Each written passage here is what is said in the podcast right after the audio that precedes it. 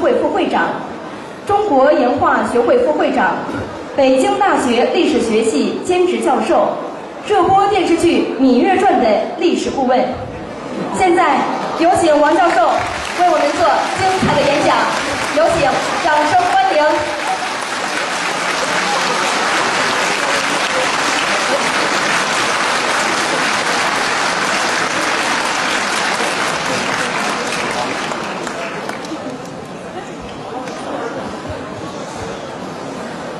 非非常高兴今天和这么多呃年轻的朋友见面。嗯，我今天报告的这个主题是秦汉帝国的西部经略。要先简略的解释一下这个我们这个西部的这个概念。我们今天所说的西部，呃，这个和呃我今天要讲的秦汉时期的侧重于这个呃这个。西部经略的这个主题的西部呢是呃有共同的地方，呃也有一些差异。呃，我在这个讲座进行中间呢会做一些解说。秦汉是我们今天把这个东部、中部、西部，呃是有这样的区别的。在秦汉时期呢，它也是呃把整个国土呢分分成关东、关西，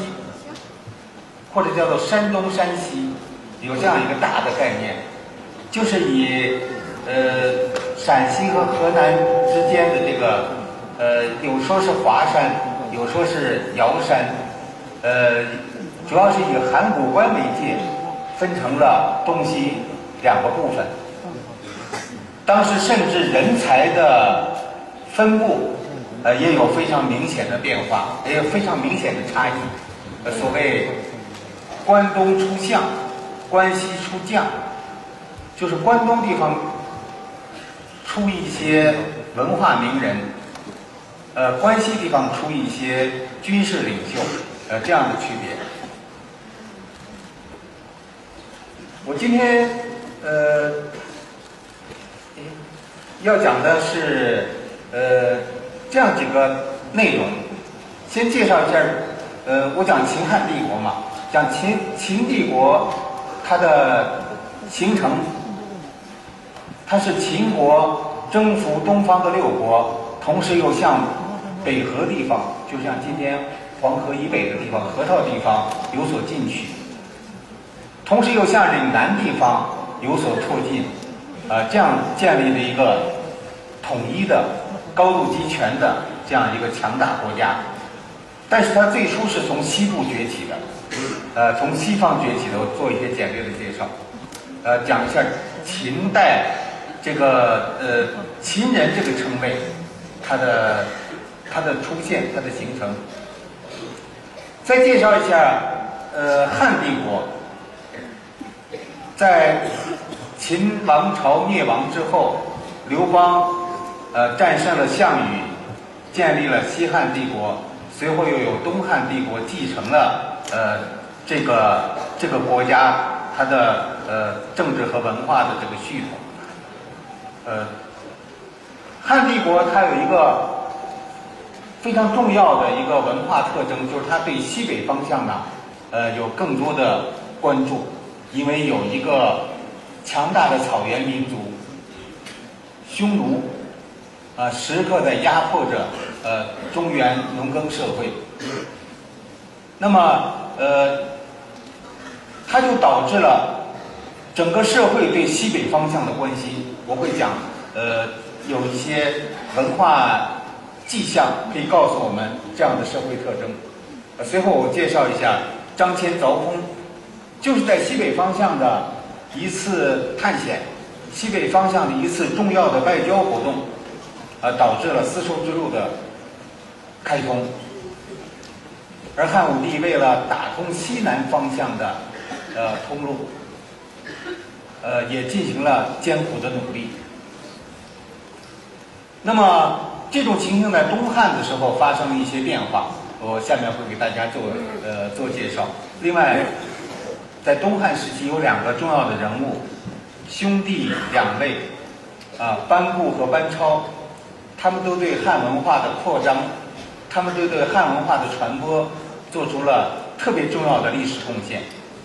呃，他们主要活动的地方，他们建立他们工业的主要的这个舞台呢，也是在西部地区。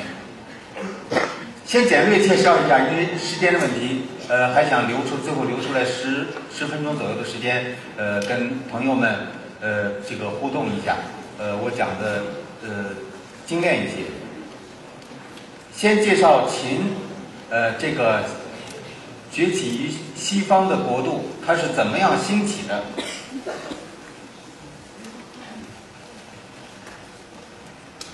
从春秋战国开始。我们知道夏商周三代，他们以中原，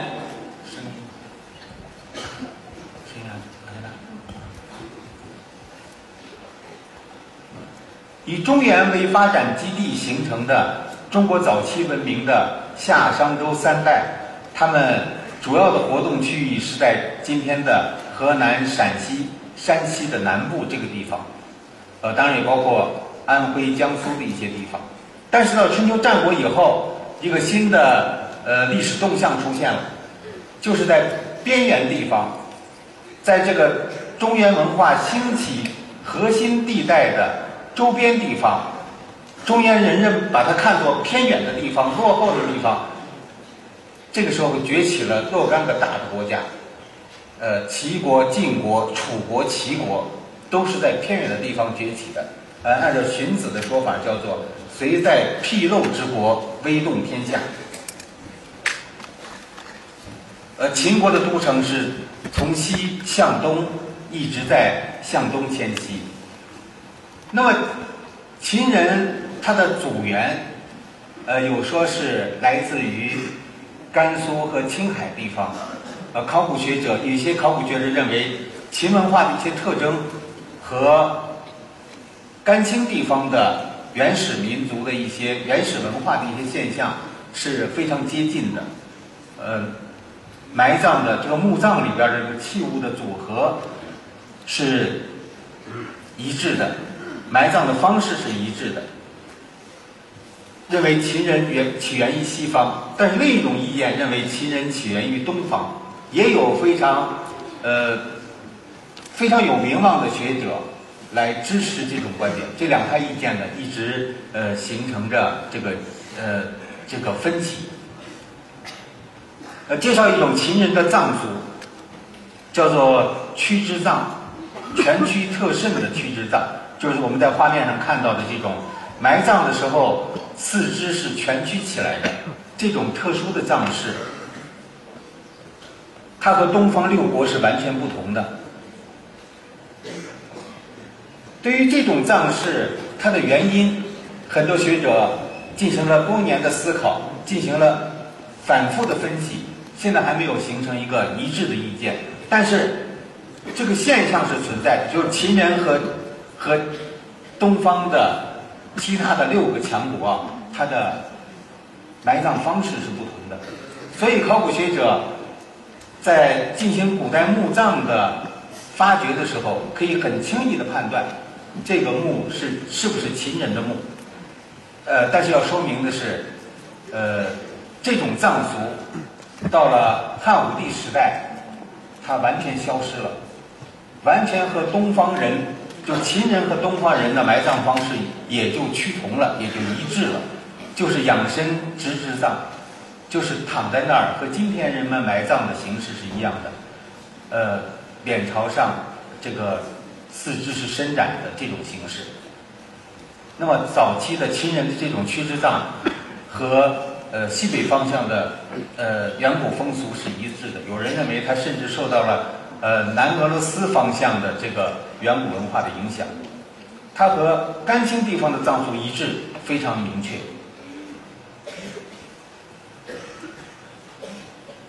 呃，秦人在崛起的时候有一个呃。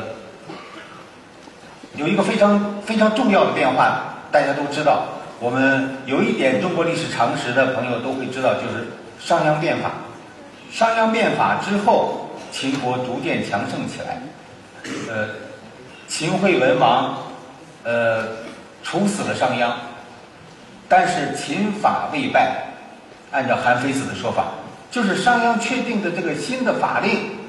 这个法令体系依然在推行，在全面的推行。就是在这个时期出现了呃唯秦雄天下，呃秦地半天下的这个局面。秦文化受到西北方向的这个少数民族文化的影响，呃，东方人看不起秦人，呃，史书里面叫做夷狄御之，把它看作夷狄，看成落后民族。看作文化不发达的呃这种民族势力。那么呃刚才刚才主持人说到了这个《芈月传》，《芈月传》这个电视连续剧里边有一个重要的重要的这个情节，就是宣太后和义渠的这个故事和义渠王的故事。义渠就是在秦的西北方向。的一个少数民族的强国，那么秦人怎么处理这个问题？我们介绍一下。我们今天要讲的主题是秦汉帝国的西部经略。秦人在秦帝国形成之前，他怎么处理西部问题的？我们呃做一些介绍。就是呃，义渠王的艺术形象，在秦惠文王、宣太后和昭襄王管理国家的时代。和秦和义渠的呃关系出现了非常微妙的变化，这中间有这个宣太后的呃个人的这个这样一个强有力的一个女政治家，她管理秦国至少有三十多年，呃有两种说法，呃就是她究竟在什么时候把权力交给她儿子？历史记录非常明确。他和义渠王有有过这个婚外的这个情感关系，但是他最后杀掉了义渠王，解决了义渠问题。这个时候，秦人占有了甘肃东部、呃陕西北部还有宁夏地方。这个变化呃非常重要，我们给大家呃介绍一下。从此以后，按照《后汉书》的说法，叫做秦人。一心向东发展，呃，务并六国，以诸侯为势，所谓兵不西行，没有后顾之忧了。一心向东扩张，向东推行他的军事兼并，后方的问题解决了，就是先解决了西部的问题。呃，我们给大家看一个，呃。这样的一个形式图，这也是我在网上借用的呃 这个呃借用的图。这是在呃商鞅变法时代，呃这个秦国的疆域，它和东方国家的这个空间占有的这个势力的比较，大家看一看得很清楚。这是秦，我们放大一些，它的北边是强大的一区，南边是巴蜀。秦惠文王时代解决了巴蜀问题，就是宣太后的丈夫在位的时候解决了巴蜀问题。呃，秦国的呃就占有了今天四川省的重庆市的大部分地方，这是一个非常重要的呃战略选择，使得秦终于成为一个西方强国。那么疫区问题解决以后。整个中国的西部地方为秦人所控制。我们看这幅图，呃，这个就是所谓秦地半天下，为秦雄天下。它整个控制了中国的西部地区，大概从北到南有十个北部。这个时候虽然还没有实现全国的一统，但是秦国的君主、秦国的执政者，他已经。已经具备了在全国领导经济管理的这种能力。我们看他控制的地方，有最北边的游牧区，有种小米的地方，有种小麦的地方，有种大米的地方。到了四川汉中和地四川地方，东方的其他的六国，我们看楚国的地方也非常辽阔。但是和秦人在这个方这个方面的优势是没有没有办法比较的。那秦人在这个时候已经具备了，呃，实现统一的基本条件，他就是通过对西部问题的解决，呃，逐步强盛起来，呃，具备了统一的条件的。那么我们注意一下秦帝国的成立，还有秦人这个称谓的呃出现和流行。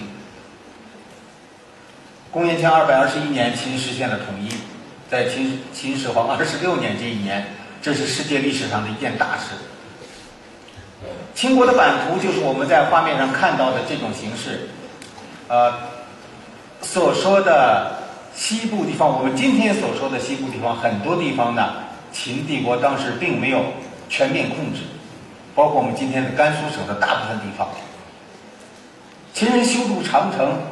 它的西边的顶，这个这个起点就是在临洮。在甘肃的岷县，再往西的地方，他并没有能够全力控制。但是，是不是秦人对西更西边的地方没有关注、没有经营？不是的，秦人的影响在这个方向表现的非常突出。当时的国土就是西至临洮羌中，呃，并没有到，没有到，至少没有到达我们今天，呃，我们在今天进行这个讨论的这个这个这个呃这个地点。这是秦修筑的长城，就是在内蒙古固阳的地方，我们看到的秦长城的形式。呃，刚才这这是已经修复了一段，呃，没有修复的情形就是这样子。用石块堆砌的，在山岭上蔓延千里的这个一个非常宏大的人工的军事工程，一个国防工程。我们注意到秦，它的主要的呃关注的方向是在东边，它它新征服的这六个国家，它要使用很多的精力来管理它，来控制它，但是这个。工作做得并不成功，秦统一以后十四五年就全面崩溃了。它的主要问题，据我看，他对东方的问题处理的不是非常成功。我们看到反秦的武装暴动，当时被称作关东盗，全都是东方人。啊，他对东方和自己秦国的本土推行的政策是不一样的。就是他对新占领区和对自己的根据地的政策是不一样的，引起了东方人极度的反感，最后这个发起了武装暴动。反秦的起义军一直被称作关东盗，关东的盗贼，而秦国的本土没有燃起过一星反抗的火花。就是他对西部的控制还是非常稳定，这个不多说了。秦人对西北方向的关注，呃，我们举一个例子，我们不要说这个这条丝绸之路啊，在其实，在张骞以前，我们说前张骞时代，其实早已开通，只不过没有政府之间的正式的外交关系，呃，没有军事力量。来保证它的畅通，但是民间的这种通行，呃，实际上长久的维持着。我们在阿尔泰地区，呃，今天的俄罗斯，呃，这个一些古代墓葬里边发现了中原地方出产的丝绸，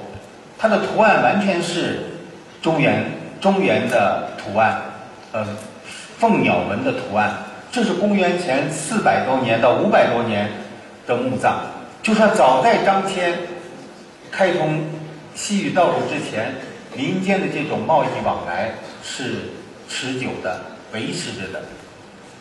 那么秦国的秦秦王朝的执政者，他们对西北西北方向的关注，我举一个例子：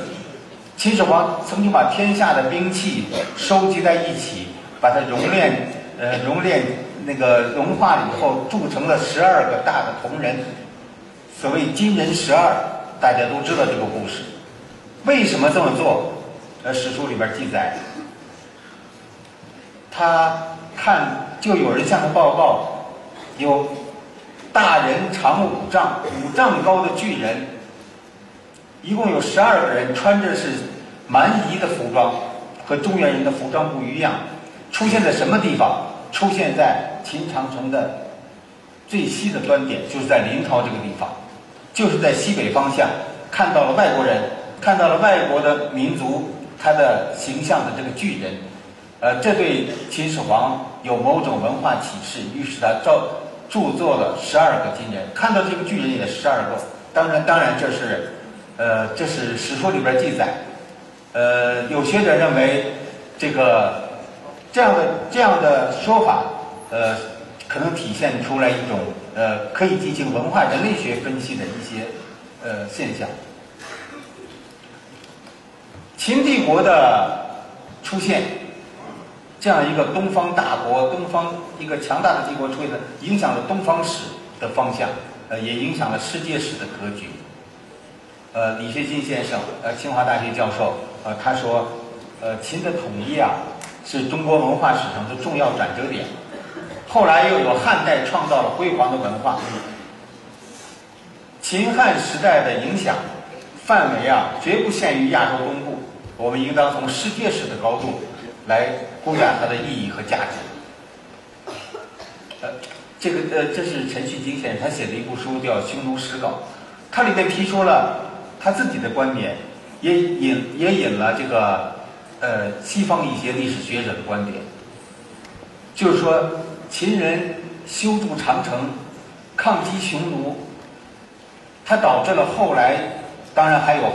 后来汉武帝几代人的努力啊，呃，使得匈奴向西退却，向西移动，影响了整个世界的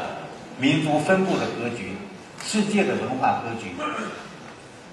匈奴人到了欧洲去了。这是这个变化是具有呃世界呃意义的，而它最初的起点和秦人修筑长城是有关系的。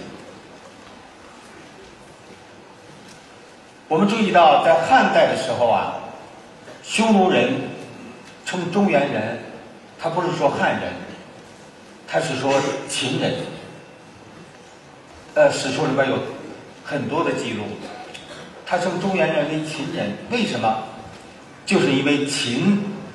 他很早就在西北方向形成了他的文化强势。这些少数民族只知道秦人，这是西汉时代的记录。呃，在西域方向，汉武帝的远征军打到那儿，这个地方的防守的这个呃。防守这个呃抗击汉王朝军队的呃这个这个大宛国的贵族呢，据说新得秦人，得到了汉人的俘虏，呃，然后知道了打井的技术，呃，然后呃他们的防守能力有所增长，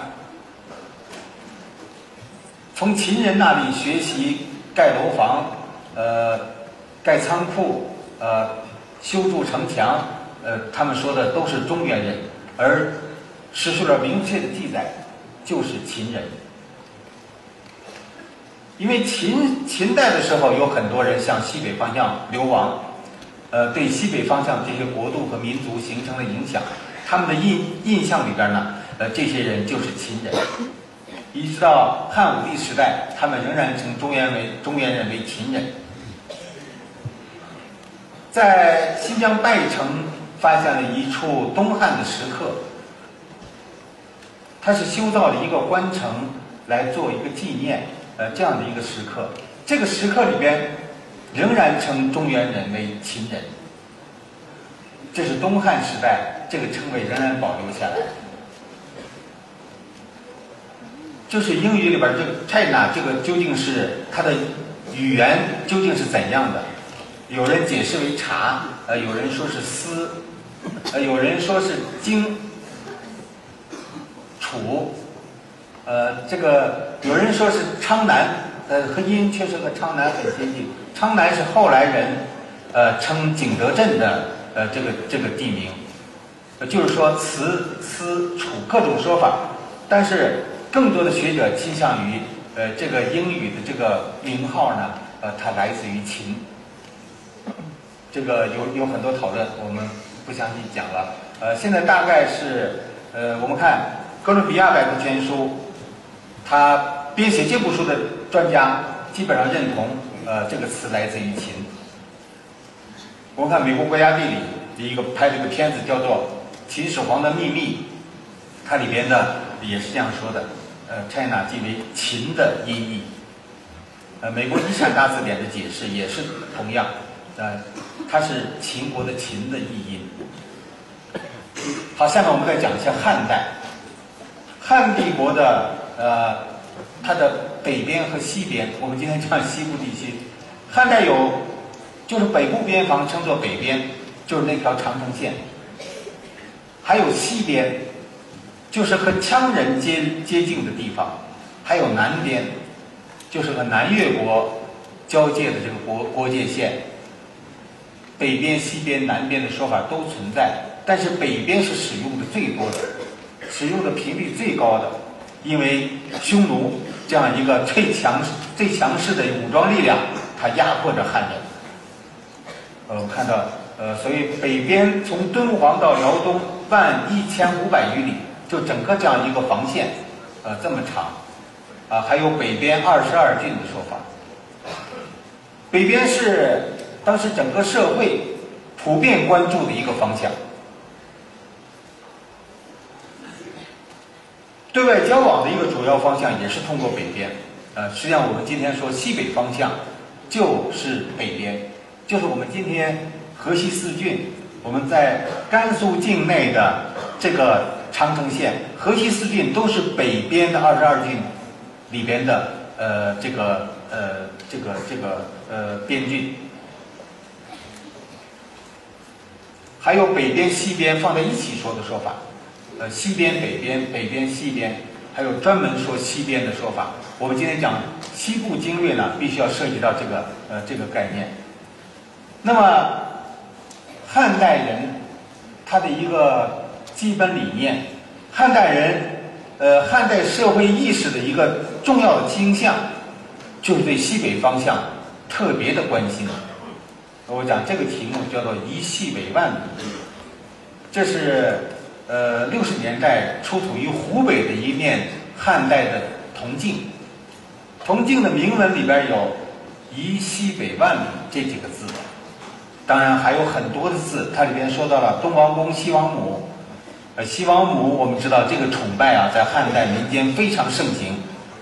啊，影响非常的深刻，非常的全面。而汉西王母的它的国度呢，就在西北方向。它的镜文镜呃铜镜上的铭文啊，呃外边有一圈文字。里边有一个有一圈文字，我不详细解说了。呃，我们主要是介绍的就是有“宜西北万里”这几个字，“宜西北万里”后面的字是“富昌长乐”。他说你在西北方向进行活动，你在西北方向创立创立你的工业，你在西北方向进行你的经营，啊，一定可以获得成功。这是当时社会的一个呃。一种认识，宜西北万里，富昌长乐，啊，这个经文里边它体现出西王母崇拜的一种意识，出现了东王公、西王母。另外，他还说到以古市大吉利，这个古是，这个古今的古，古代的古啊，实际上它它的意思是商贾的贾，是做生意。呃，所以说你 你做生意一定会发大财。呃，这是呃。汉代的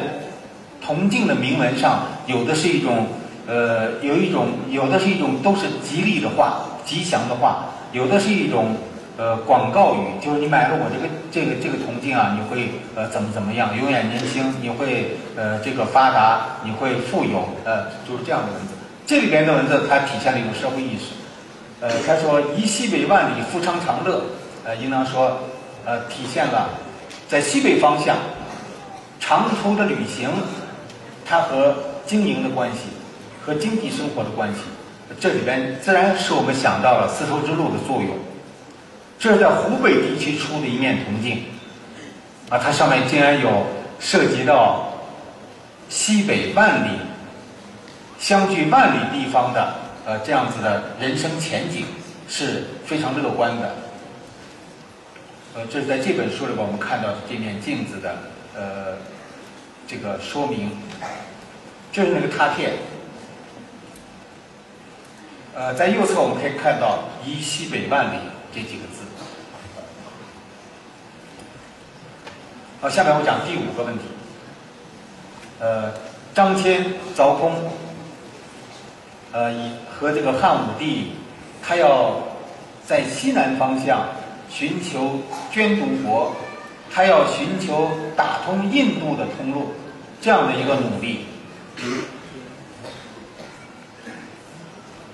呃，这是我刚才说到的，就是巴塞雷克五号墓出土的，就是呃，公元前四百多年、公元前五百多年出土的，呃，来自中原的丝绸。这个图案呢是呃中原风格的，没有问题，龙凤的图案。那么张骞凿空呢，则是把这条西北方向的这个文化交流的这个这这条通道，呃，使得它成为一个政府之间。正式进行外交合作、进行外交联系的一条通道，它也使得这条通路上的贸易行为呢，它的安全得到了保障，得到了军事力量保障。我们在今天的河西地方，在我们今天呃生活和学习的这个地方，当时有非常多的军队，呃，有非常多的内地的人迁徙到这里进行屯田、进行农耕经营。保障了这条通路的畅通。呃，为什么叫凿空？这个这个凿空就是开通，就是打通的这个意思。呃，当时的一一种语言习惯，开通的意思，开辟的意思，开拓的意思。嗯，张骞的形象。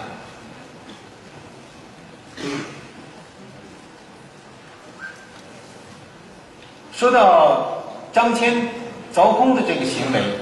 他的这个具有世界呃贡献的这个呃他的这个呃探险的成功，呃应当说呃他是和草原民族和西北草原民族合作的结果。我们讲呃这样的情节，和他一起走的呃有一个叫唐义父的他的助手。呃，他在匈奴地方被被拘禁了十多年，后来得到一个机会逃出来。逃出来以后，他并不是说回到家乡去，而是依然按照他在汉武帝面前自己的承诺，啊，仍然向西北方向行进，就是到大肉支，试图联络这样一个西北方向的强国。形成共同对抗匈奴的这个军事联盟，继续往西走，跟他一起走的有他有他部下的有他几个随从，其中就有这个唐一父。这个唐一父是胡奴，是少数民族，是草原民族。这个呃，后来从那里回来，他他的这次行为没有获得成功。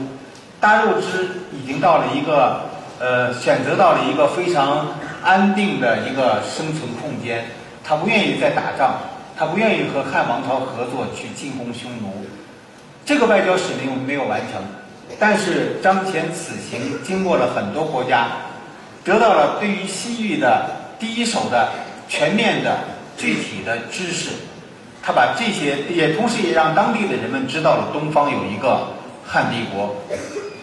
他从西域回来的时候又被匈奴抓住，啊，空呃拘禁了一年多。后来匈奴单于去世，他趁着匈奴内乱呢又逃回来。据说他和唐义父俱亡归汉，两个人回到了呃回到了汉地，回到了中国。走的时候一百多人，回来两个人。史书记载说张骞为人强力。呃，这个人意志很坚定，呃，这个而且说宽大信任，他非常善于团结周围的人，特别是和少数民族关系处理的比较好，所以蛮夷爱之。唐义父是胡人，善于射箭，他们两个在在向西行进的过程中，基本的生活消费啊，呃，是很困难的，没有吃的东西的时候。靠这个唐义父射禽兽，啊，来补充呃他们的生活消费的基本供应。经历了十三年，回来就他们两个人。唐义父应当说，呃，张骞凿空的这个历史功绩，应当说唐义父他的这个强有力的助手，应当是呃这个呃军功章上应当有他的一部分的。后来汉武帝封他为奉使君，给他的对于他的功劳也给予了呃肯定。另外，我们说张骞西行，他他得到了草原民族的帮助，是他和草原民族合作完成的这个历史功绩。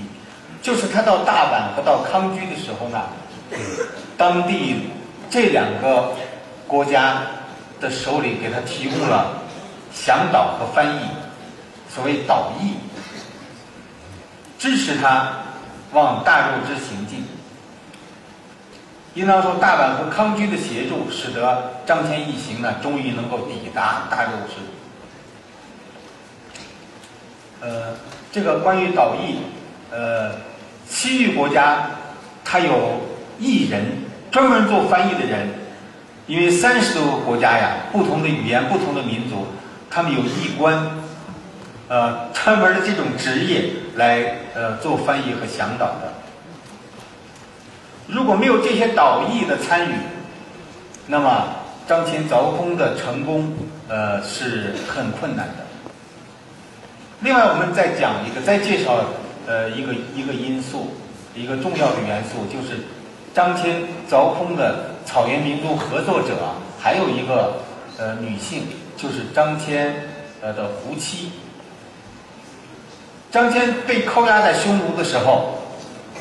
啊，匈奴人让他娶了一个匈奴妻子，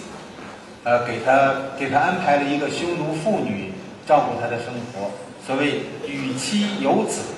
啊，生了个孩子。但是张骞仍然持汉节不失，虽然娶了匈奴女子，虽然在匈奴地方生了儿子。呃，但是他仍然认定自己是汉家王朝的使者，他要他要执行自己的使命。实际上，他最后是完成了这个使命。张骞和他的胡骑，这是现代人的雕塑。呃，现代剧里边这个形象，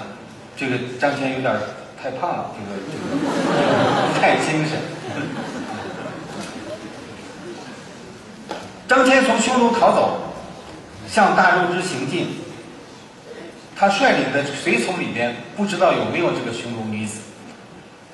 呃，他从匈他从大路之回来以后，再次被匈奴扣押。呃，他后来和他这个匈奴妻子还有唐义父一一起呃逃回到汉朝。这个时候，他的胡妻是跟随他回来的。他西行大阪、康居、大肉之的时候啊。没有看到夫妻随行的记录，我们我们也不知道他是他第一次取的这个胡妻和他最后带回来的这个胡妻是不是一个人？就是如果即使是呃，即使是这个夫妻没有跟随他向西行进，那么呃，匈奴女子呃，这个他呃。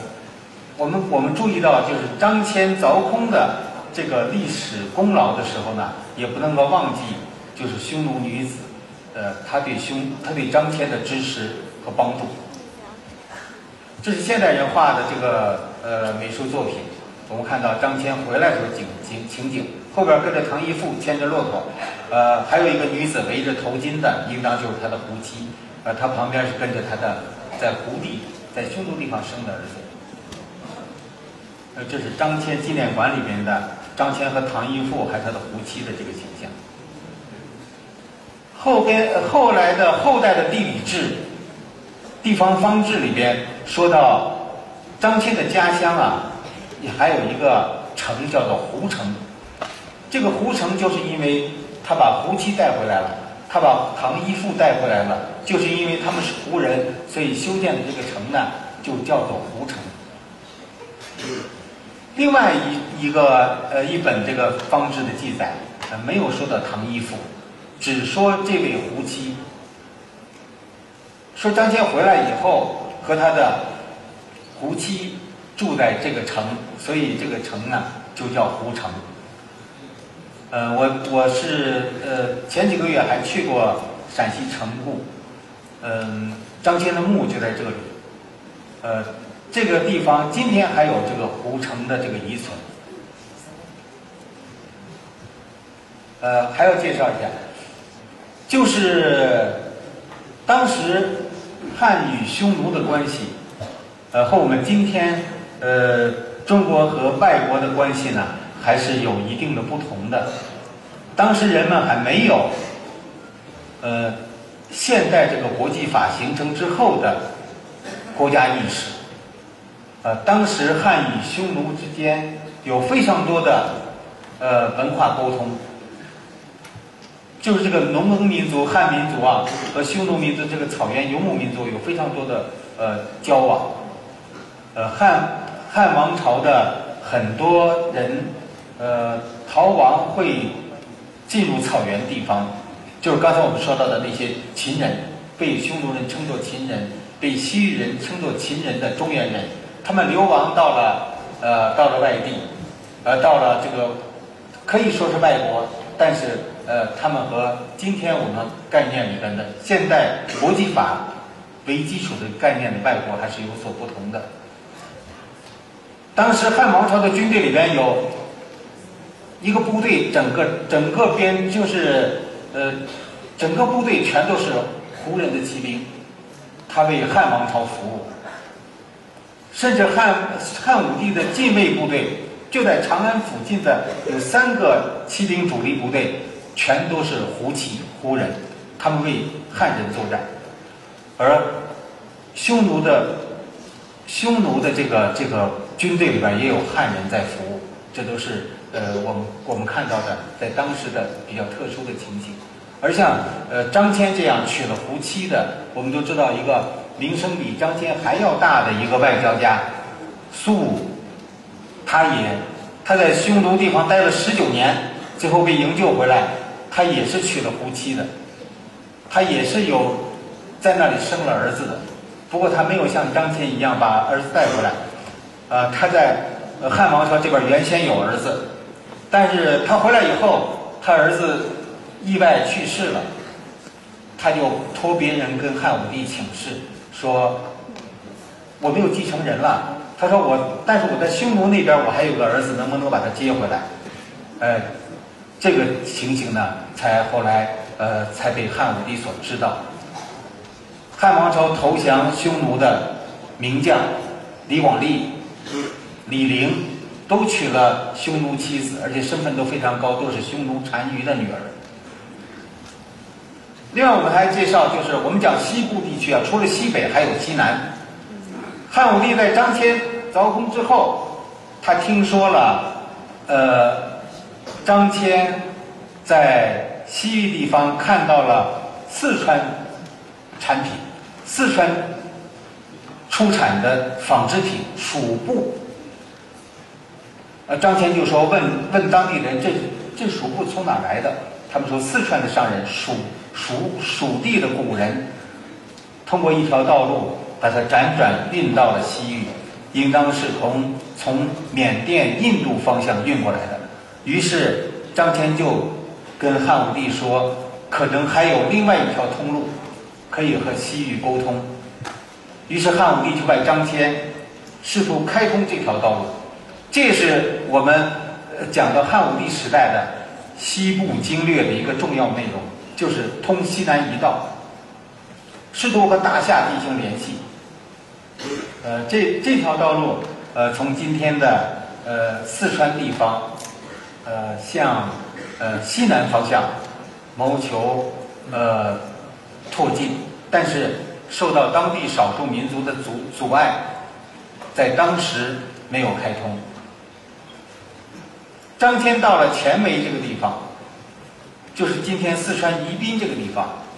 向四个方向派出使团，走千余里的道路来探求能不能走到印度去，呃，没有成功。但是这种努力，呃，我们应当重视它，因为它对后来这条道路的开通呢，是起了一个奠定基础的作用。这是西汉王朝的版图，呃，西北方向和西南方向，呃，当时都曾经有对外联系、对外进行文化交往的通路。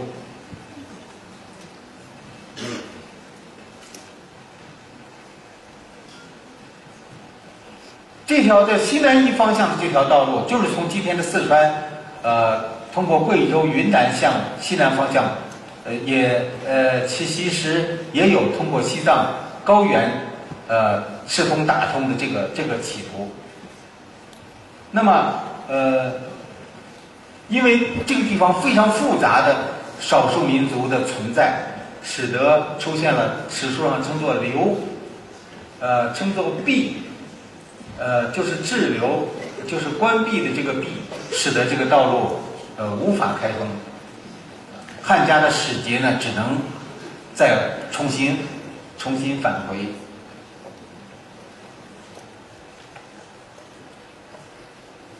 这个呃，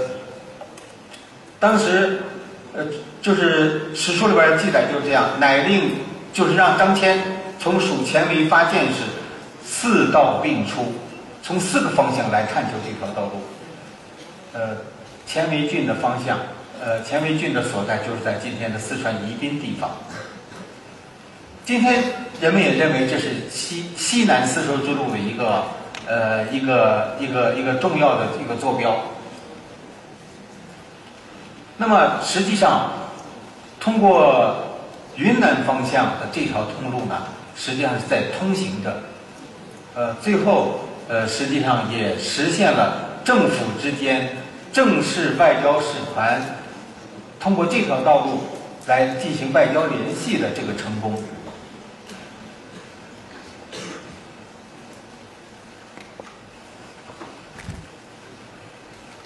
呃，司马迁他对这段呃历史的记录比较详细，我们也认为比较可信，因为他自己是到达过这个地方的，他曾经接受汉武帝的命令。来到过西南夷地方，汉武帝是呃司马迁是一个大旅行家。我们今天说读万卷书，行万里路，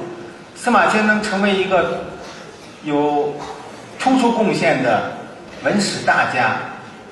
一个很重要的原因是他曾经走得很远，他对很多地方进行过实地的这个历史遗迹的考察。呃，进行过老人的访问，进行过传说的收集。那么，他对西南地方，他到达四川地方，甚至到达了贵州、云南的边边界。呃，他的这个呃旅行经历，这个交通实践，对他呃史记的记录也是有特殊重要的贡献的。呃，这一个日本学者写的《司马迁及其时代》，呃，我看他画出的呃司马迁行走的。西南方向的这个通路，它标示的这个通路的形形式。这个地方有很多的少数民族，呃，长期以来我们都知道这个夜郎自大这个故事也是在这个方向，在贵州方向，他们和汉王朝有文化沟通，呃，也有也有敌对的呃文化表现。呃，西南方向的这个形式，这是我们借用的是谭其骧先生，呃，复旦大学教授他主编的《中国历史地图集》，呃，西汉时期的这个呃这个形式。呃，下面我再讲一个这样的故事，嗯，就是从就是从西南夷道路，就是从云南贵州这条道路，有一批呃来自于欧洲的、来自于西亚的一些艺术家，他们到达了中原，呃，历史上称作海西浣人。呃，中原人对西呃对西方古国的认识是片段的、呃点滴的、不完整的，嗯，那么呃，但是其中有一些记录很值得我们重视，说呃，比如说说到调支，说到海湾地区的古国，说国善炫，呃，和这个换人这个说法是一样的。我们看到，呃，古人解释古书里边的这些记录的时候，说他们实际上是一些艺术家，是一些魔术师，是一些呃杂技演员，他们可以吞刀吐火。吞刀，我们都知道这是呃杂技形式的一种，呃，把刀剑吞到从嘴巴里边吞下去，呃，吐火可以吐出火来。今天的川剧里边也有这样的表演形式。呃，这个呃，这样的一些坏人，我们在汉代画像里边可以看到，呃，这可能就是吐火的形象。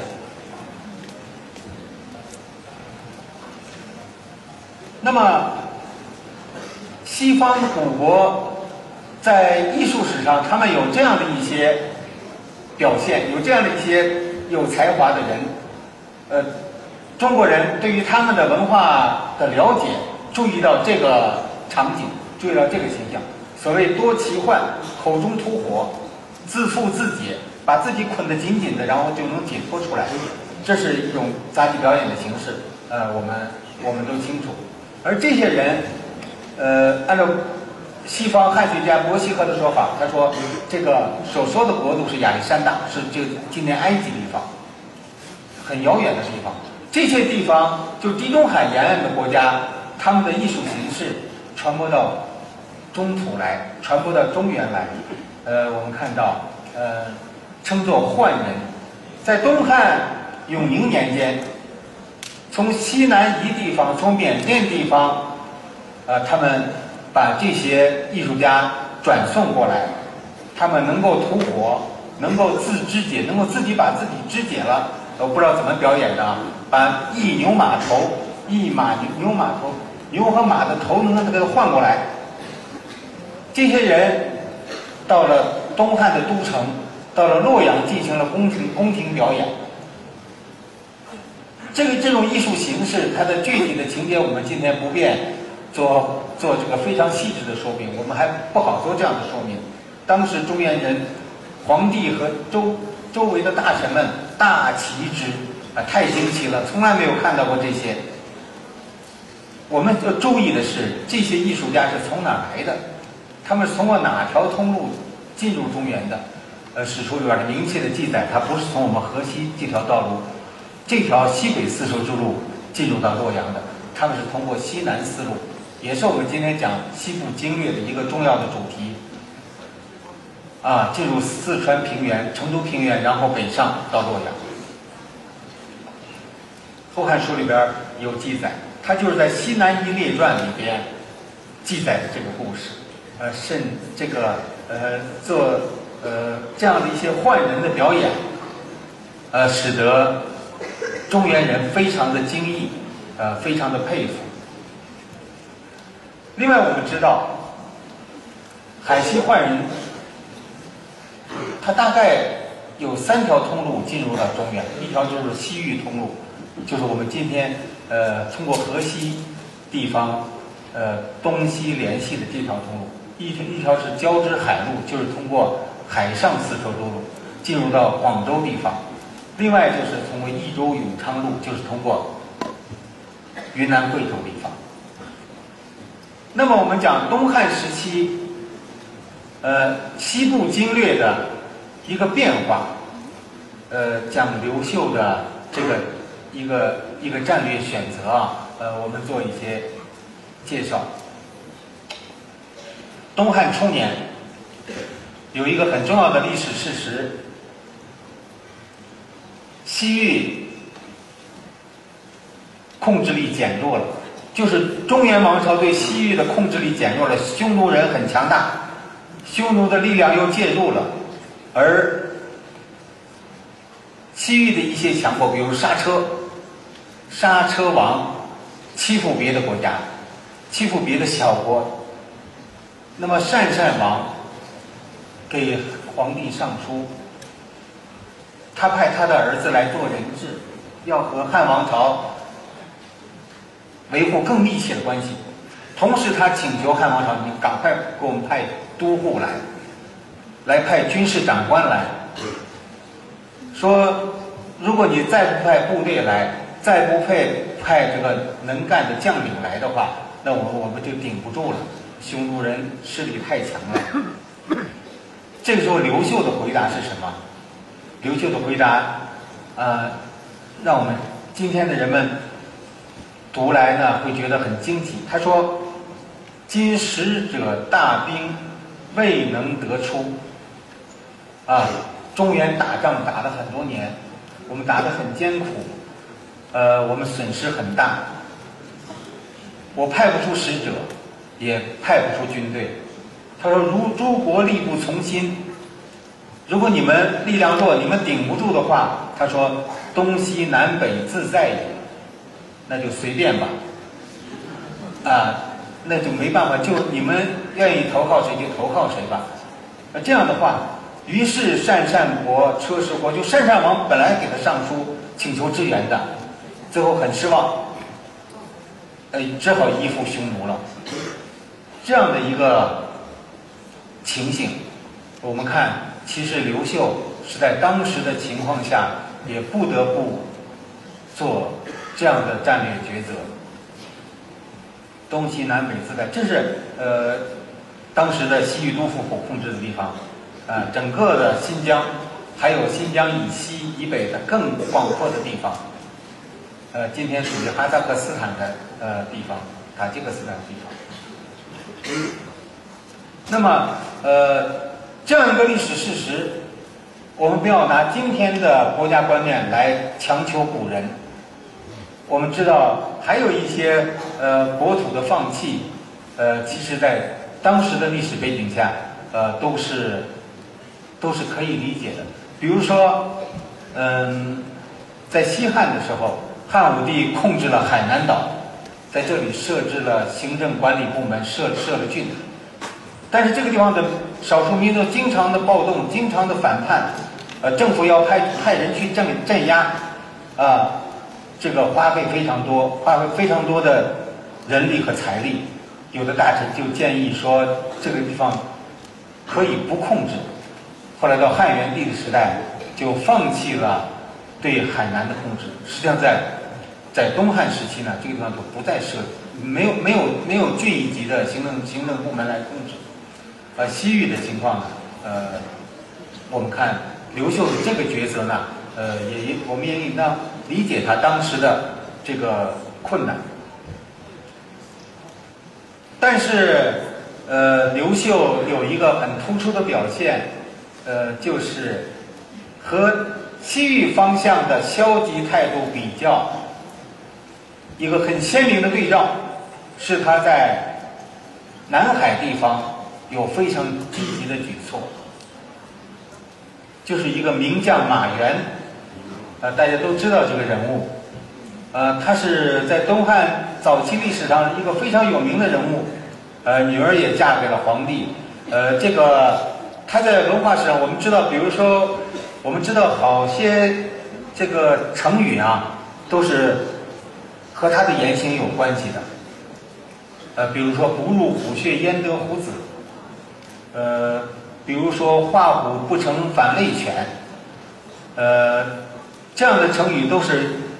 他说的话，后来在历史上长期形成了影响。嗯，这样的一个人物，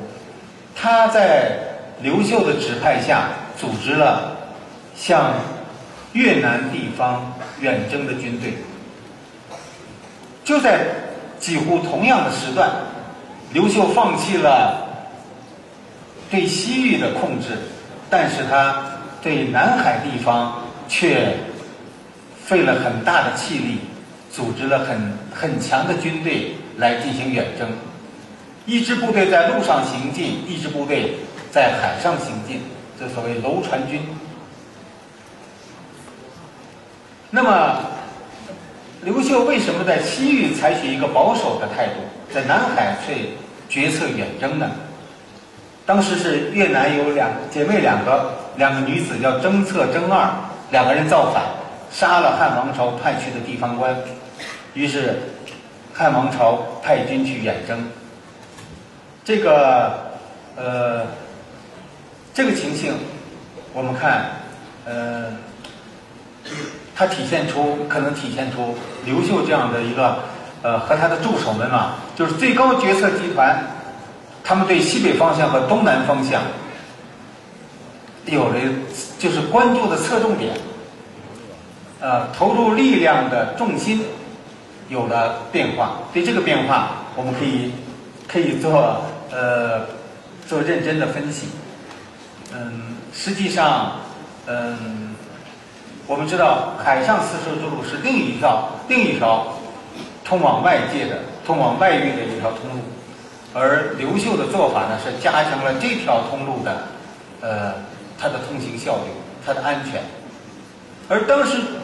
整个中国北方都取一个向内收缩的一个态势，边郡都向内地移动，旧有的长城几乎都守不住了。而当时大量的民众向南方迁徙，就是两汉之际的这个变化，呃，没有时间，呃，过多的详细的介绍这个，呃，这个过程。而就是在东汉开始，全国经济重心向东南方向移动，由东汉，后来经过三国时期孙吴的经营，以及南朝宋齐梁陈，就是所谓大家都知道六朝繁华。江南地区的经济发展有了一个新的跃进，于是到了隋唐时期呢，人们说，呃，就是扬一抑二，呃，扬州第一，呃，益州第二，呃，经济重心全部都移到了南方，全总体上移到了南方。到了更晚的时代，所谓湖广熟天下足，都城可以在北方，但是要年年从南方运粮食过来。呃，文化重心也向南移动。那么它的开端就是从东汉开始，而刘秀的这个呃举措也可能给我们一些暗示。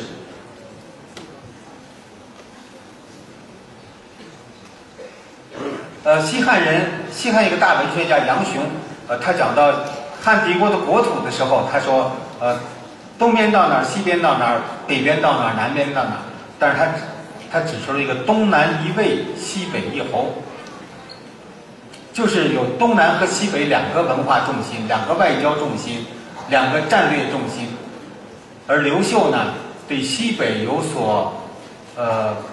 轻视，对南对东南呢呃有更多的重视，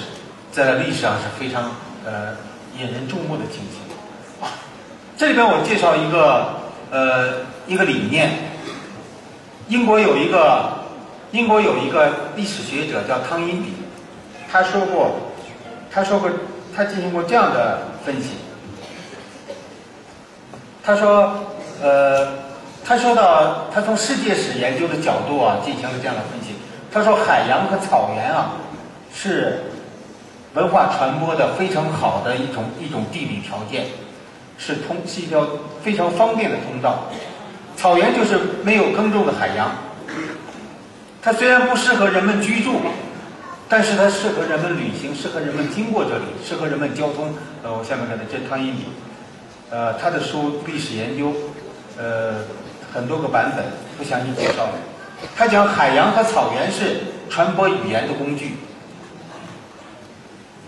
就是说文化传播的工具呀，就是文化文化传播的通道。他说：“航海的人们可以把自己的语言带到很远的地方去。”他说：“呃，古代希腊的航海家，他们控制地中海的时候，就是地中海沿岸全都说希腊语，就是他们通过他们的航海活动，把希腊语传播到了地中海沿岸的各个地方。马来人，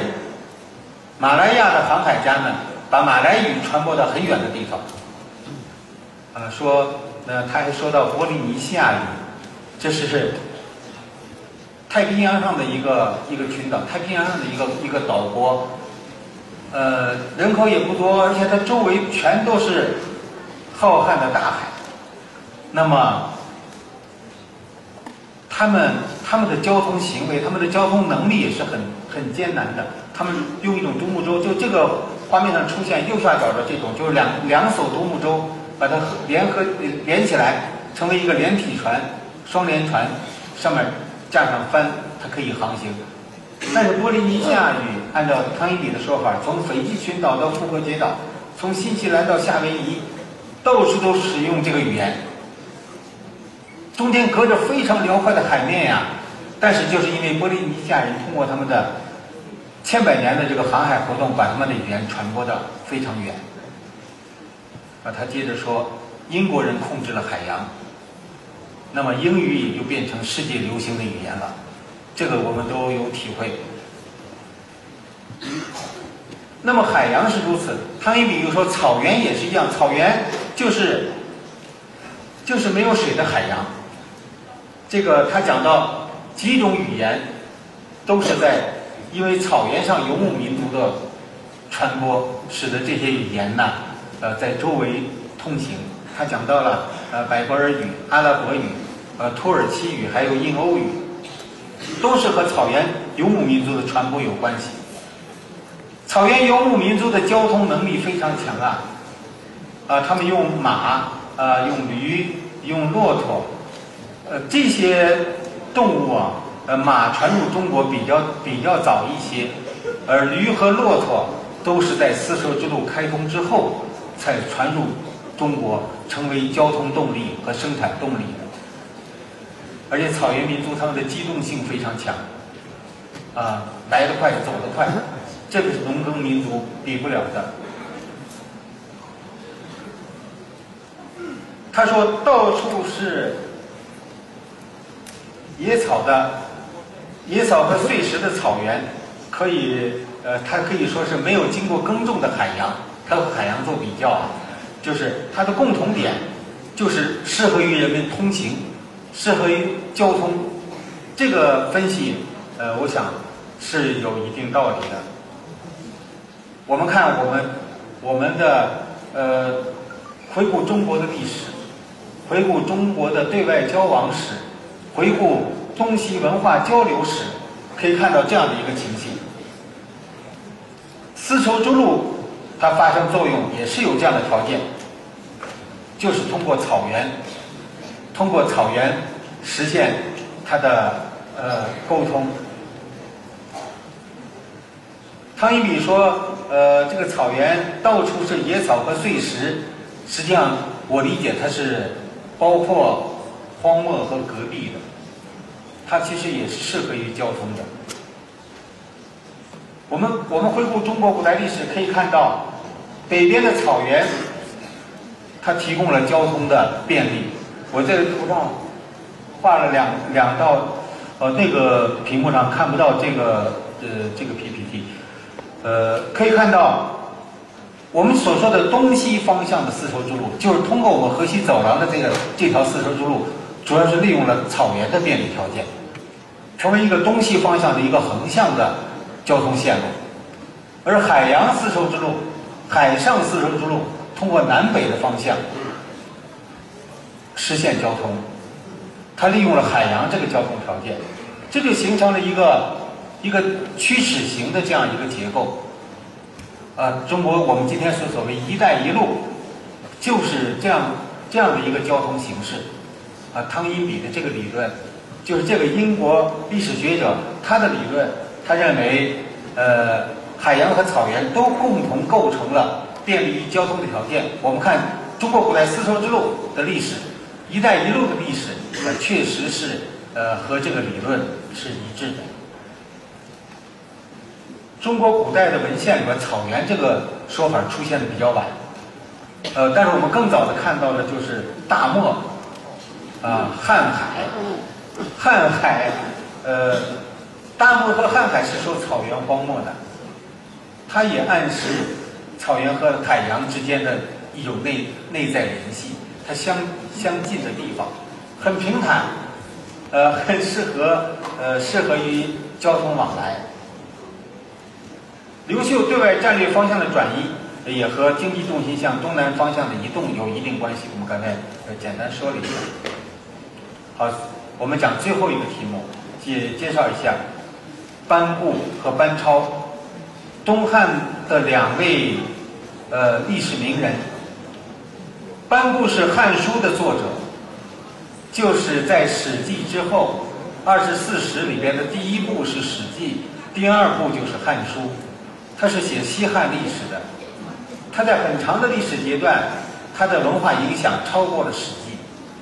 呃，古人称作汉书学，呃，读书人都要来读这部书。班超是他的弟弟，呃，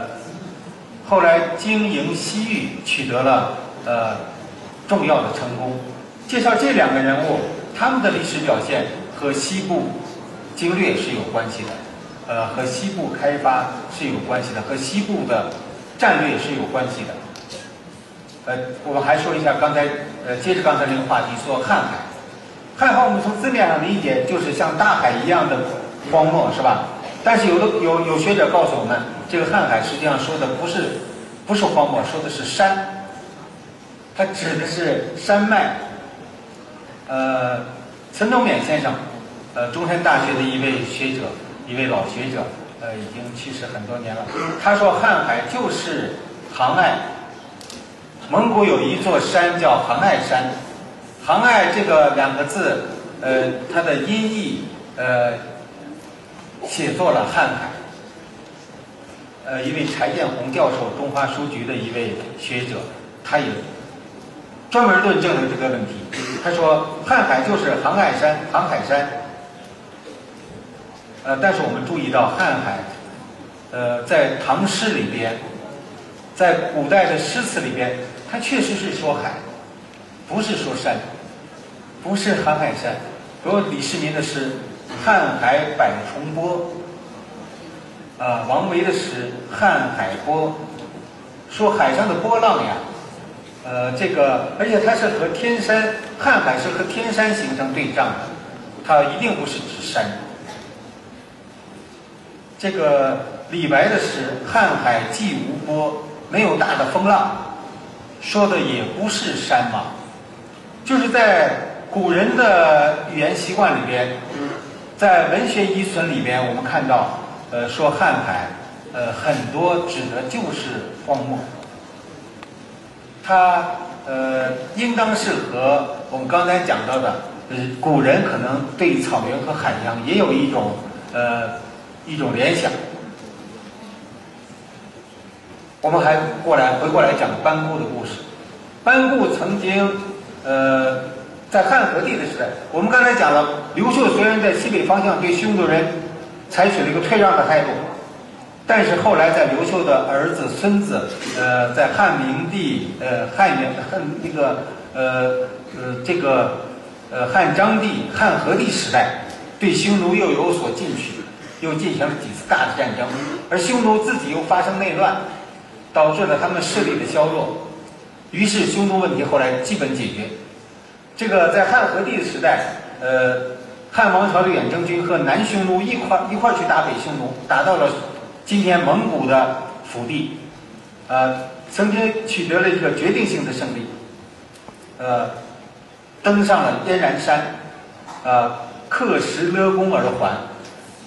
就是在山上的石头上刻上了一段文字，来纪念这个这场胜利。呃，史书上称作勒功燕然。呃，这是窦宪，这个大将军窦宪他组织的这场战役，在燕然山就在杭爱山。呃，班固写了燕然山名。这个这段文字的起草是班固完成的。班固是窦宪的这个呃中护军，是他的一个高级幕僚。他虽然是一个历史学家，他还写了很多非常漂亮的文章，但是他也曾经从军，啊，他也呃在西部经略的这个军事实践中，他有过他的贡献。这是我们今天要给大家提示的。这个乐石嫣然这个摩崖石刻呀，呃，很多年人们不知道它在什么地方。它的文字我们知道，因为班固是一个文化名人嘛，他的文字很多都留在了古书里边。但是现在就是最近，呃，蒙古人民共和国蒙古蒙古的一所大学和我们中国的内蒙古大学的蒙古族的学者一起来对这个地方进行了考察。且蒙古人在九二年又又发现了这处石刻，现在他们对这个石刻进行了呃这个做了这个新的拓片，呃发表了，这个引起了呃中国边疆史研究者、民族史研究者共同的关注。这是这个新做的这个拓片，班固起草的文字，它里边说到绝大漠。呃，这个遗迹发现的地点就在唐爱山，就是有的学者认为是瀚海的这个地方。呃，它对于我们理解瀚海的意义呢，可能是有帮助的，就是这个燕燕然山名。发现的地点就在这里，我们看，呃，下面停的两辆车，呃，这是网上找的照片啊，应当就是中国和蒙古的学者在进行考察，呃，做这个呃拓片的时候。呃，他们从山上往山下回望的时候看到的这个景情景，这虽然是杭爱山，有的学者认为这就是瀚海，但是我们看它远向远处看，那一片荒漠，应当就是唐诗里边咏唱的呃瀚海，所谓瀚海波和大海一样的这个地貌，自然地貌。呃，中国大百科全书。里边班固这个词条，呃，它里边就记载了大将军窦宪远征匈奴，呃，班固被任命为中护军，呃，参与了军事谋划。窦宪打败了北北匈奴的单于，登上燕然山，啊，让班固撰写了著名的燕然山铭文，刻石积功而还。这是呃，汉与匈奴战争史上的。非常重要的一幕，也可以说是，呃，基本上可以算作一个画上的一个终止符。呃，匈奴的势力从此呃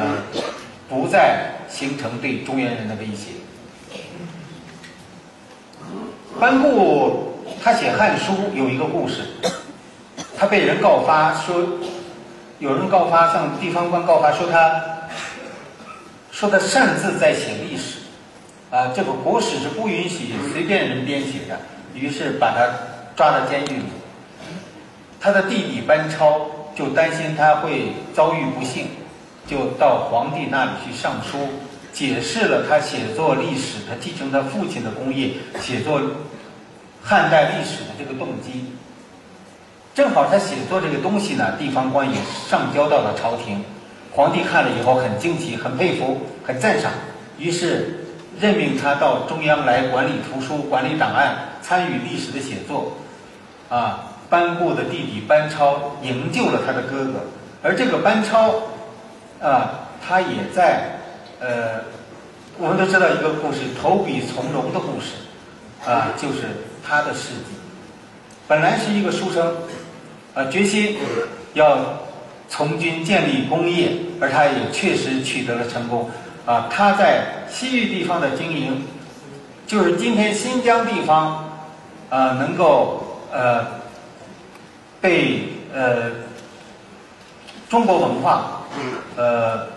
中国民族、中华民族呃看作自己这个呃浑然一体的这样的一部分构成，是从这个时时候正式开始，啊，他很好的呃完成了中原王朝。呃，中央王朝控制西域的这个呃任务，呃，这是呃这是清代人画的班超的形象。丝绸之路，班超出使西域的这个路线，在这个图上呃显示出来，一个大外交家，呃大军事家，呃实现了民族团结，实现了地方安定，呃他对这个汉王朝的西北经略这个的成功，呃，有突出的贡献。讲班固和班超的故事，是想讲两个文化人，他们在国家和民族需要的时候，参与了军事行为，呃，参与了用自己的勇敢、用自己的勇气、用自己的牺牲，呃，维护了国家的安定。他们的贡献，呃，我想，呃，今天在座的好多年轻的呃读书人，以后呃你们的人生、你们的事业、你们的使命，呃，由要由呃你们来完成，应当是和国家利益和民族利益呃这个呃紧密联系在一起的。今天的新疆，如果没有秦汉时期的西部经略，呃，这个地方的呃。这个地方的安定，这个地方和祖国大家庭的联系和内地的关系，呃，情形会是不一样的。呃，我今天比较简略的介绍了呀秦汉时期秦汉帝国西部的经略，希望能够呃准备的不很充分，我们以前没有讲过这个题目，希望能给呃这个在座的朋友们有一点点启示。呃，谢谢大家。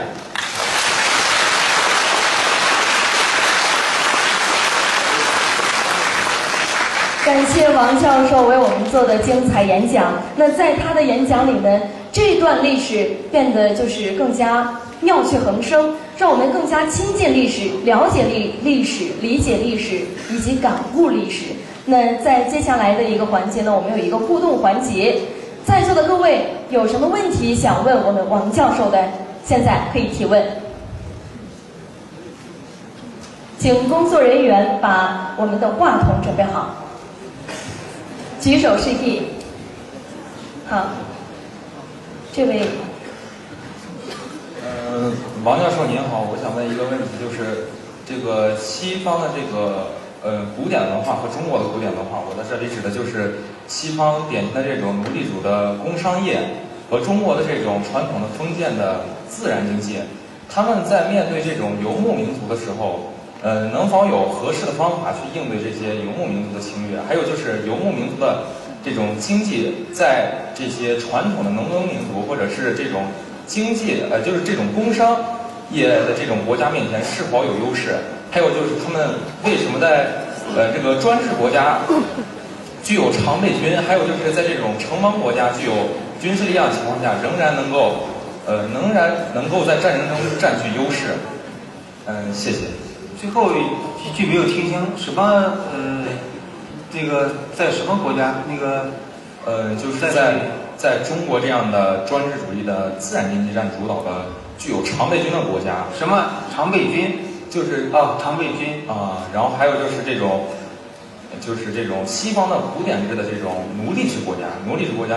就是像罗罗马帝国这种国家，后来也受于这种所谓的游牧民族入侵，受到了一定影响。为什么他们在这种战争中能够占据优势？啊，呃，我我试着回答一下。那个，请坐。呃，就是呃，这个呃，前面你讲到了，就是它的经济形势，呃，我不知道理解的是不是非常准确啊？就是呃，游牧族的经济形势。呃，对于像中国的这样一个以自然经济、呃以农耕为传统的这种呃呃这个呃这样的国度，呃，它是怎样的作用是吧？呃，可以说，呃，在整个就丝绸之路贸易史上，我们看到，呃，中原人在这个贸易活动中，呃，他采取的采取的这个态度不是非常。呃，积积极的不是非常主动的，不是非常强有力的，似乎是呃，我们古书上叫做胡商胡卜，就是呃西域人或者更西边的人，他们到中原来做买卖，呃，胡商、胡客、胡卜，还有我们知道还有大家熟悉的一个身份酒家胡，甚至饮食业的经营，他们也呃非常的得手。呃，非常的得力。这个西域民族比较善于，呃，史书就说他们，呃，争分珠，呃，善股市争分珠，就是呃，计算的很很精细。今天的新疆有的民族依然是如此。呃，而中就是在丝绸之路贸易中，我们看到中原人的贸易往往是通过转运的方式。我们看到，呃，在河西地方，我们就是通过考古发掘，通过汉简的资料可以看到，很多的丝绸在这里集中，不是当地士兵自己自己服用的、自己消费的这个做衣服的这个这个纺织品，而是可能用来交易的一些纺织品，呃，通过这里中转，但是不是由他们直接向西方来贩运的。呃，这个呃考古资料也很多，在汉代风水的遗址里边出出土的色彩有二三十种的这样子的呃非常漂亮的丝绸，而且有的图案是适应西方人适应西方人他们喜欢的这个风格的图案，而当时士兵们不可能自己穿这样的衣服，这都是小碎片了。今天我们看到的是，呃，这个呃汉代士兵。他不可能穿非常鲜艳的服装，而汉代的制度，呃，是服装的色彩是按照等级来进行区分的。大概公主这样的等级才能穿八种色彩的这样的服装，呃，这个不细说了。而汉代的商人到草原地方做买卖，我们看到有一个例子，就是汉武帝马邑之谋，就是把匈奴人几十万人骗进来，设了一个包围圈。呃，就是派了一个马邑商人，叫做聂翁一，去把匈奴人骗进来的。这是一个汉代商人的一个典型的例证。另外，我们刚才说到的，就是把蜀布卖到印度去的，呃，那些蜀地的商人。呃，但是总体来说，似乎西域西域的这个呃少数民族商人更显得活跃一些。而南海通路啊，就是通过今天的广州方向。经过呃，经过东南亚地方，呃，和斯里兰卡和印度联系的这条海上航路，在西汉已经开通，汉武帝时代已经开通，在《汉书地理志》里边有非常明确的记载。而斯里兰卡也出土了，就是汉的汉地的这个秦代的半两钱，汉初呢仍然使用这种钱，呃，告诉我们这条通路是畅通的。而《汉书》里明确记载，这个地方叫它的海上航行啊，说这。蛮夷古船，转送至之，就是这些驾船的这些船长和水手啊，好多不是汉人，是是其他民族的人。这个就和你你问的那个前面那个问题，就大体上呃，也许可以反映呃，可以给你提供一些信息。呃，另外你说的为什么游牧族的军事力量？呃，可以击败呃像中原王朝这样一个呃行政体系、军事制度非常严密的，呃有自己的常备军的这样的国度，可以非常轻易的，呃，因为它的呃，它它对西方的呃一些帝国，像罗马帝国，它也往往表现出它的军事优势来。呃，它的一个呃一个突出的特点是，它是它的作战形式是。他的整个部族啊，全全都是军人，全都可以作战。这个全民皆兵的这种这种形式，就是他的民族构成是如此。呃，我们《汉书》呃，我们《史记》的呃《匈奴列传》里边讲匈奴人小的时候骑不上，个子太小，上不了马，骑羊，骑羊就拿弓箭学着射击，射鸟鼠，射老鼠，射鸟，呃，射鼠兔，然后长大了以后他就射箭。这些技术从小就就形成了这样这这样的这个呃训练的效效能，而还有一个呃一个特点，可能我我对这个问题没有进行没有进行过深入思考、全面的思考，但是我想首先想到的这两点，一个还有就是呃它的机动性非常强，呃它利用它的骑术，呃利用它的大量拥有的马匹，呃作战的经经常是一个人有三匹马。换着骑，呃，突击力量，呃，非常强，呃，这个，呃，汉文的史书里面就说，呃，去如雷电呀，就是来的时候像什么，像飙风一样，这个进击的这个机动性非常强，这是他们军事强势的，呃，表现之一，也是他能够取胜的，呃，因素之一。好，好，谢谢王教授的精彩解答。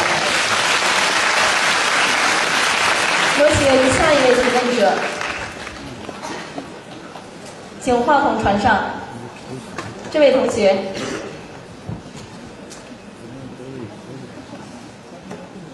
有请工作人员话筒传上。嗯尊敬的王教授您好我是嘉峪关市九钢三中的一名同学。听了您今天的讲座我有一个问题想请您进行答疑解惑。嗯纵观中国的文化历史嗯秦王一扫六合统一天下。唐太宗也是戎马一生，嗯，而成吉思汗更是建立了地跨亚欧非的大帝国。可宋朝却屡遭金辽的欺辱，嗯。唐、秦朝、唐朝、元朝，多少都带有草原民族的一种血统和文化，而宋朝的骨子里却留着呃传统儒学思想的呃一种，呃就是一种人学，这就是草原民族狼性与呃汉人阳性的一种体现。而正如您刚才所说，秦朝的东秦朝建立时，西方比较安定，而东方人们却对这种统治有所不满。所以我想请问您，对于这种秦朝的覆灭和汉朝的建立，对这种看法，您有什么就是详细的看法？谢谢。秦朝的什么我听没有听清？您离那个话筒稍远一点，可能呃听得清楚一点。那个对秦朝的什么和汉朝的什么？嗯，就是对于秦朝的覆灭和汉朝的建立，关于这种少数民覆灭是吧？嗯。哦。呃，关于这种少数民族的狼性和汉人的阳性有没有一些关系？哦，呃，你说就是，呃，请坐。你说的是就是秦汉这个历史交替和这个民族文化的呃因素有没有关系？是吗？哦，呃，这个没有想过这个问题，呃，没有思考过这个问题。应当说，呃，狼性和良性的关系是吧？狼性什么？阳性，哦，哦，这个，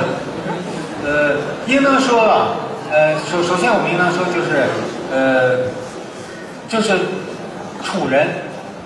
呃，就是项羽和刘邦所在的这个，呃，呃，我我我原来在讲那个，